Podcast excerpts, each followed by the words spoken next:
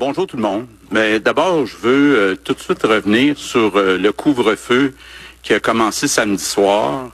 J'ai été euh, vraiment impressionné, touché de voir comment les Québécois ont suivi les directives. C'était beau de voir que les Québécois ont été solidaires et puis on sont restés chez eux pour euh, s'assurer qu'il y ait le moins de contact possible et puis qu'on finisse par casser cette deuxième vague, puis réduire les hospitalisations et euh, les décès. Donc, je veux remercier tous les Québécois. Je veux remercier aussi les policiers. Les policiers ont fait un travail extraordinaire. On leur avait dit euh, la semaine dernière, c'est plus l'approche avertissement, c'est l'approche contravention.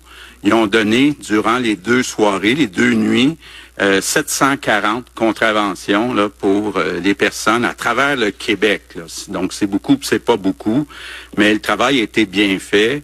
Puis, euh, je veux les remercier, les policiers, d'avoir fait appliquer ces consignes-là, là, qui sont quelque chose d'exceptionnel. C'est la première fois, je pense, au Québec qu'on a un couvre-feu, en tout cas, moi, ce que je me souvienne. Et euh, donc, évidemment, c'est une mesure qui est grave parce qu'on a une situation qui est grave. Et quand je dis qu'on a une situation qui est grave, il y a surtout euh, deux groupes de personnes qu'il faut protéger. Premier groupe de personnes, ce sont tous ceux et celles qui travaillent dans le réseau de la santé. On le sait, on est rendu aujourd'hui avec plus de 1400 personnes, 1400 patients COVID dans nos hôpitaux. Évidemment, au-delà des lits qui sont occupés, c'est toujours le même personnel. Par exemple, c'est toujours les mêmes infirmières qui s'occupent autant des patients COVID que des patients qu'on pourrait appeler euh, réguliers. Donc, ça met une pression euh, très forte sur nos hôpitaux, en particulier dans la grande région euh, de Montréal. Même si on tient compte d'un ratio par 1000 habitants, euh, il y a plus de cas, plus d'hospitalisation dans le Grand Montréal que dans le reste du Québec. Il faut faire, attention parce que dans le reste du Québec, euh, il y a des cas aussi, puis évidemment la capacité est moins grande, mais il reste qu'il y a une grosse euh, pression sur la santé. C'est d'ailleurs pour ça qu'on a le docteur O'Patterney qui est avec nous pour répondre aux questions, puis aux décisions difficiles qu'on est en train de prendre pour être capable de s'assurer euh, qu'on fait le bon dosage entre les lits qui sont euh, occupés et puis disponibles pour la COVID, les lits qui sont occupés, que ce soit par les urgences ou pour des chirurgies, ça devient des choix euh, quand même là qui doivent être faits par des spécialistes qui connaissent ça. Quand je vous dis qu'il y a deux groupes qu'on doit protéger, évidemment l'autre groupe, ce sont les personnes vulnérables. On a euh, aujourd'hui 51 nouveaux décès, donc euh, c'est beaucoup de monde. On a euh, des gens qui sont plus vulnérables, en particulier les personnes âgées. Là, je voudrais, s'il y avait un message que je voudrais qu'on retienne aujourd'hui, c'est le message de faire attention aux personnes de 65 ans et plus. Je vous donne juste deux chiffres qui veulent tout dire. 80% des patients COVID ont 65 ans et plus, puis 95% des décès, ce sont des personnes qui ont 65 ans et plus. Donc, ça veut dire que si on se met tous ensemble en équipe pour éviter les contacts avec les personnes de 65 ans et plus, on va régler une grande, grande partie euh, du problème. Et euh, je comprends que ça arrive que des personnes de 65 ans et plus qui sont seules, euh, qui ont besoin de proches aidants, mais ce que j'oserais dire, c'est qu'on pourra se reprendre après. hein? On espère que la deuxième moitié de l'année 2021 va être plus facile. Donc, calculons les fois qu'on sera allé voir les personnes de 65 ans et plus, puis on les additionnera, puis on ira plus souvent après. Mais actuellement, c'est important de faire tout ce qui est possible d'être fait pour éviter les contacts euh, avec les personnes de 65 ans euh, et plus. Évidemment, euh, la vaccination, le ministre de la Santé va en parler tantôt, va bien. On a à peu près vacciné la moitié des résidents dans les CHSLD.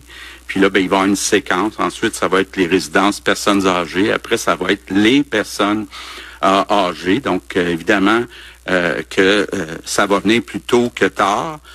Puis, bon, vous avez vu les chiffres. Là, on a utilisé, administré 80% des vaccins qu'on a reçus, des doses qu'on a reçues. On est la province jusqu'à présent qui en a fait le plus en pourcentage de ce qu'on a reçu. Puis au fur et à mesure qu'on va en recevoir, comme on l'a déjà dit, on a une capacité au moins de 250 000 par semaine.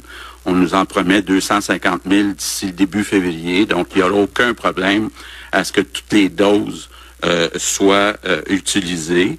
Et ben, c'est un peu comme la lumière au bout du tunnel, ça.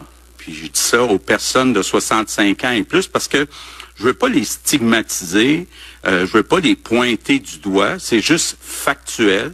Ce sont les personnes de 65 ans et plus ou des problèmes, qui, les personnes qui ont, des problèmes de, santé qui euh, sont plus vulnérables. Donc, euh, faisons attention. Puis si vous avez 65 ans et plus, ben, faites encore plus attention à vous.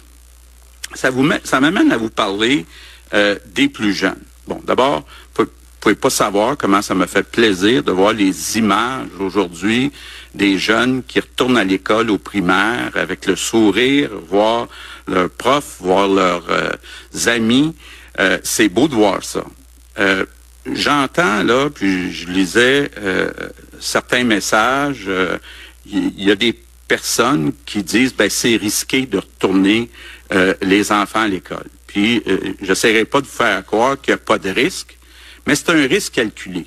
C'est un risque calculé dans le sens que, un, il y a d'autres inconvénients si les enfants vont pas à l'école. Euh, de pas aller apprendre. Déjà, ils ont manqué beaucoup de semaines au printemps. Euh, ça va être difficile. Puis, bon, vous l'avez vu vendredi, euh, le ministre de l'Éducation a, a, parlé des mesures qu'il va mettre en place pour le rattrapage, puis le tutorat. Et puis, on va tout faire pour qu'ils réussissent leur année.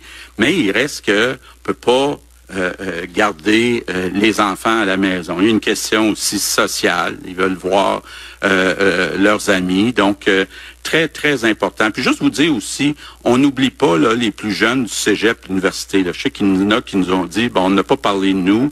Bon, on prend pour acquis, je le sais que c'est dur pour eux autres, là, qui sont un peu plus capables que les plus jeunes de suivre des cours à distance, mais je sais que c'est dur de pas voir euh, ses amis, de pas se faire une nouvelle blonde, un nouveau chum. Donc, euh, on travaille là-dessus avec la santé publique. On met beaucoup de pression sur la santé publique pour qu'il y ait un peu de présentiel euh, bientôt dans les cégeps et les universités. Mais je veux juste vous dire là quand même que c'est un risque calculé. Moi, j'assume ce choix-là. Hein, il y a, d'autres plages, voilà, en Ontario, puis euh, il y a d'autres, euh, il y a même des médecins qui disent, ah, moi, j'aurais pas retourné euh, les enfants à l'école. Ben, ça fait partie de ma job de prendre des décisions, puis je pense qu'il y a plus de désavantages que d'avantages de laisser les enfants à la maison.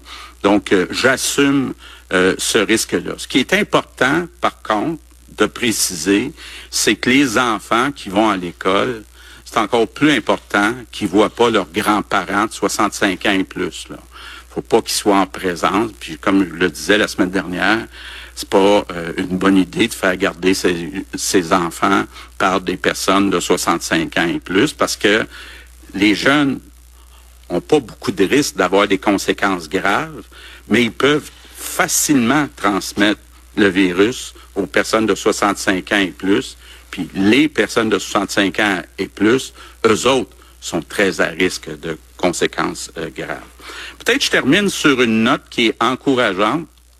Bon, vous voyez, en fonction du nombre de tests qui est fait, là, il y a eu dans les derniers jours soit beaucoup de tests, soit très peu de tests. Ce qui est important, c'est le taux de positivité. On est rendu autour de 7% de positivité. C'est une nette amélioration. On a été euh, des journées à 11, à 10. Euh, semaine dernière, on était à 8 euh, certains jours. Donc, on est rendu à 7. Évidemment, peut rien prendre pour acquis. Demain, ça sera quoi? Après-demain, ça sera quoi? Mais là, on voit quand même, qu'on est rendu à 7, là, c'est une, une bonne nouvelle. Puis peut-être répéter, faire attention, euh, le docteur Goudol l'a expliqué souvent, dans un premier temps, il y a les cas, quelques semaines plus tard, il y a les hospitalisations, puis ensuite, il y a les décès. Donc, vous le voyez, aujourd'hui, il y a quand même relativement beaucoup de nouvelles hospitalisations puis de nouveaux décès, mais le fait qu'il y ait moins, toute proportion gardée de cas, c'est encourageant pour dans les dans deux semaines, dans deux semaines euh, et demie. Euh, ça veut dire que peut-être que les mesures, on les a annoncées mercredi, là, je pense qu'il y en a qui ont commencé à les appliquer même euh, dès mercredi passé. Je pense, pour l'instant, ça a l'air de vouloir donner des euh, bons résultats. Donc, les Québécois euh, sont capables de serrer les coudes quand c'est nécessaire. Les Québécois sont capables de jouer en équipe. Puis je veux remercier euh, tous les Québécois et les Québécoises pour leurs efforts. Good afternoon, everyone. Bon, somme toute, euh, quand même euh, des bonnes nouvelles. Monsieur Legault qui commence par nous féliciter. Bon, j'ai envie de dire euh, qu'il faudrait peut-être pas vendre la peau de l'ours avant de l'avoir tué. Mais comme on le disait, les mesures de confinement, de couvre-feu qui sont respectées par la majorité, on parle des personnes de 65 ans aussi, majoritairement touchées par les COVID et ses complications. Donc, on fait pas garder nos enfants. Puis j'aime ça, on va voir un PM qui assume sa décision d'envoyer les enfants à l'école et qui essaie pas de nous remplir. Il essaie pas de nous dire que c'est pas dangereux, que c'est pas risqué. Il y a un risque, il est contrôlé et il l'assume.